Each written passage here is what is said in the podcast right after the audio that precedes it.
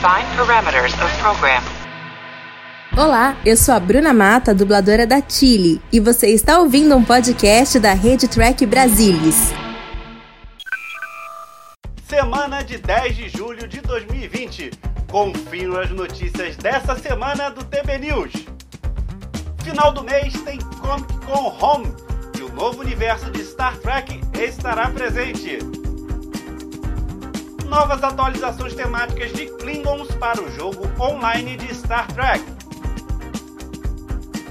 Nova edição da coleção Trek Brasilis vai falar da primeira temporada de Star Trek A Nova Geração. Professor da Academia Naval dos Estados Unidos defende projeto de única nave visto na batalha do último episódio de Picard. Exclusivo para o Trek Brasilis. Correspondente da Globo News para a América Latina conta do que achou de Star Trek Picard.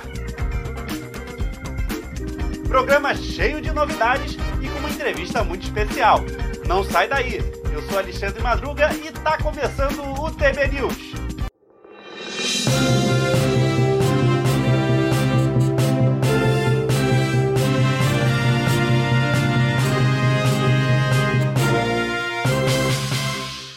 A CBS All Access e a CBS Television Studios convidam fãs de Star Trek para se transportarem virtualmente e conferirem a programação de painéis do Star Trek Universe durante a Comic Con Home, que acontecerá no dia 23 de julho.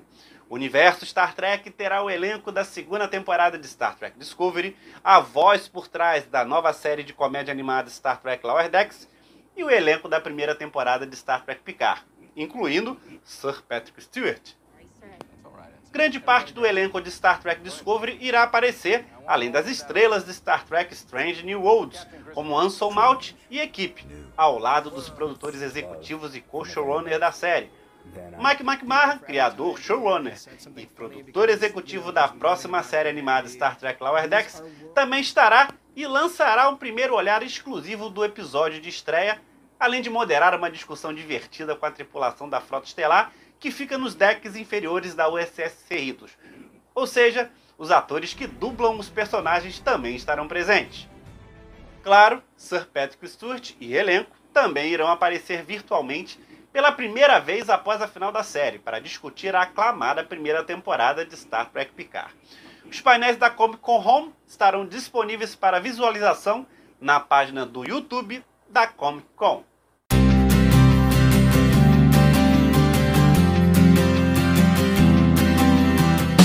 Aos amantes de Star Trek Online, novidades à vista.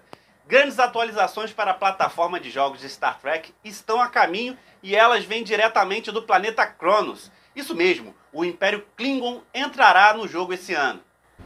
Na mais nova expansão de Star Trek Online, o ator J.G. Hetzler retorna como Martok de Deep Space Nine, junto com Robert O'Reilly, como Gowron de A Nova Geração e também de Deep Space Nine em uma história que combina elementos da era Star Trek Discovery com o Império Klingon do século 24. Teremos até a irmã de Tikuvman e o avô de Gowron, e quem for o jogador terá que reprimir uma rebelião ao lado de Martok e manter a paz recém-fundada dentro da Federação. Esta novidade épica de guerra traz dois novos episódios para Star Trek Online que todos os fãs trekkers irão gostar. Além disso, a nova atualização inclui a chance de receber o traje do Anjo Vermelho, ver a colônia penal Klingon de Hurapente e até usar uma nave baú, vista no episódio Star Trek Discovery.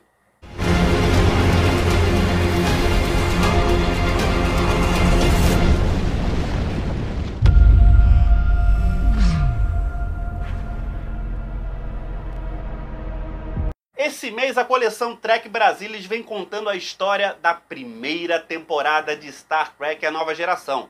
Quem conta essa novidade é Salvador Nogueira. Estou aqui com o mais novo volume da coleção Trek Brasilis e esse aqui, se você é fã da nova geração, você não pode perder. É um guia de episódios de toda a primeira temporada da nova geração. Você sabe, a gente faz os, os guias de episódio no, no site já há muito tempo e aqui a gente faz uma adaptação é, episódio a episódio, comentando, trazendo detalhes de bastidores, realmente é um, é um guia assim imperdível para quem curte a série, para quem gosta de assistir lendo guia de episódios e tal. É muito bacana. A gente já fez isso com o, a série do Picard, né? Na primeira temporada, o volume 5 trata do Picard, e agora estamos voltando à origem de Jean-Luc Picard com é, a primeira temporada da nova geração. Então, olha, não é por nada não, mas ficou muito bonito. Eu, eu, se eu fosse você, assinava agora a coleção e não deixava de receber. Já está impresso, em breve vamos despachar aí para casa dos assinantes. Então, se você quer receber em primeira mão, assina lá, corre lá em trekbrasilis.org/barra coleção ou colecal, né? Como se escreve sem acentuação e assine já. O episódio Ed in a Cara de Aego, parte 2, marcou um momento importante para a definição da primeira temporada de Star Trek Picard. O enfrentamento das forças militares da Federação Romulana em órbita do planeta Gullion 4 foi um dos pontos altos do episódio. No entanto, a composição das naves da frota da Federação gerou debate entre os fãs e veja só que legal, a Batalha Trekker acabou sendo objeto de uma discussão na Academia Naval dos Estados Unidos. O debate foi promovido pelo comandante Claude Berube, professor assistente de História e diretor do Museu da Academia Naval dos Estados Unidos. Com três diplomas de graduação e coautor de vários livros sobre história naval, além de fã de ficção científica e, claro, de Star Trek, ele combinou suas paixões de entretenimento com o Navicon, uma convenção de ficção científica realizada pelo museu. Ele participa do Navicon desde 2017 e esse mês teve a segunda edição, que foi realizada remotamente. O assunto da palestra de Berube foi como a federação superou a lacuna na construção naval antes da defesa de Copélios em Star Trek Picard. Olha como a coisa é séria. Como comandante da Marinha, não faltou experiência para justificar algumas coisas vistas no último episódio de Star Trek Picard. E ele explicou e justificou muita coisa. Por exemplo, ele estabeleceu que a federação tinha um desafio no final do século 24, pois sofreu várias perdas, desde a batalha de Wolf 359 com os Borgs, passando por uma breve guerra com os Klingons, além da longa guerra com o domínio. Berube deduziu que após a guerra do domínio, houve uma redução tradicional de forças, e pior ainda, o principal estaleiro de Utopia Planet em Marte foi destruído, e se conclui que parte da resposta da frota estelar a esses desafios foi o lançamento das naves da classe Inquiry em 2390, como a USS Zheng vista na Batalha de Copélios, e apresentou as cinco lições extraídas da história naval que foram aprendidas pela Federação e pela Frota Estelar. Lição 1. Distribua sua capacidade de construção, construindo naves em vários estaleiros diferentes como os Estados Unidos fizeram durante a Segunda Guerra Mundial. Isso reduz a vulnerabilidade e aumenta a capacidade de produção. Lição 2. Tem uma arquitetura de nave comum. O comandante argumenta que uma única classe de nave, com algumas pequenas variações, como vistas na Batalha de Copélios, foi uma grande jogada inteligente por parte da Frota Estelar, pois sugere uma força-tarefa da frota de reação estratégica pré-posicionada para lidar em crises, Berube justifica que uma arquitetura de nave comum incentiva uma base industrial estável, permitindo planejar anos de antecedência, reduz o custo por unidade, já que existem economias de escala e reduz o tempo para construí-las, com base na experiência na história naval dos Estados Unidos, como os destroys da classe Gavious e Fletcher, da Segunda Guerra Mundial. Que uma única arquitetura introduz eficiência em treinamento, projeto, construção e manutenção ele ainda falou da lição 3. A dissuasão requer força suficiente, especialmente quando se lida com romulanos. Lição 4, sobre construir alianças. E a lição 5, do fator humano ou fator picar, pois entende que as naves da classe Inquiry estavam lá para apoiar a diplomacia na esperança de que a sanidade prevalecesse, o que acontece em Copélios, e que isso apenas aconteceu por causa de Picard comandante Berube conclui sua palestra argumentando que, mesmo com a estratégia naval, tudo ainda se resume ao povo, que, mesmo com toda tecnologia, naves, armas e inteligência artificial, que é tão atraente para alguns, tudo se resumia ao melhor dos traços humanos, pois tudo se resumia a picar e a comunicação, a capacidade de superar os erros do passado, a compreensão mútua, confiança, esperança, crença, perdão e a capacidade de escolher o que é certo de diminuir as crises. Berube reforça a fala de Picard no final, e por isso que, é por isso que estamos aqui, né, para salvar um ao outro. O comandante termina dando uma lição a todos nós, que a fala de Picard, mesmo na ficção científica, ensina, seja em 2399 ou em 2020.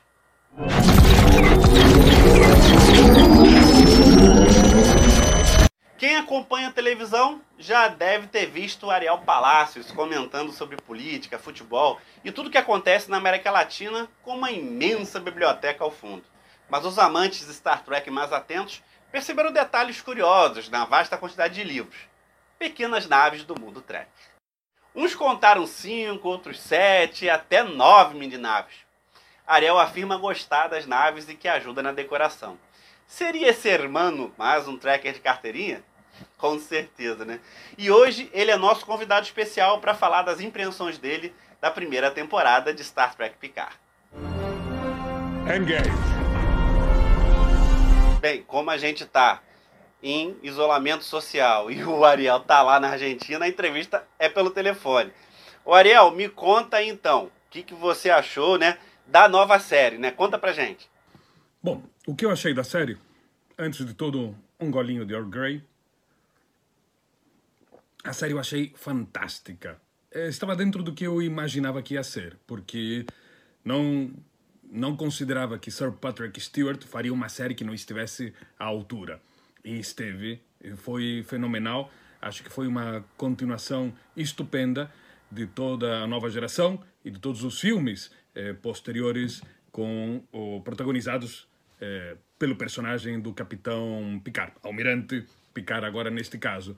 Eu acho que sim, fez jus ao personagem, eh, fez... ehm, Patrick Stewart é um ator estupendo eh, e esteve fantástico no papel que ele sempre havia interpretado. Eh, então acho que sim, acho que ele esteve estupendo como um Picard aposentado e, e voltando à ação. Então acho que nesse aspecto sim. E o final da série, te agradou? O final, eu já estava imaginando que haveria alguma coisa assim é, quando ele falou que estava com a doença é, no cérebro.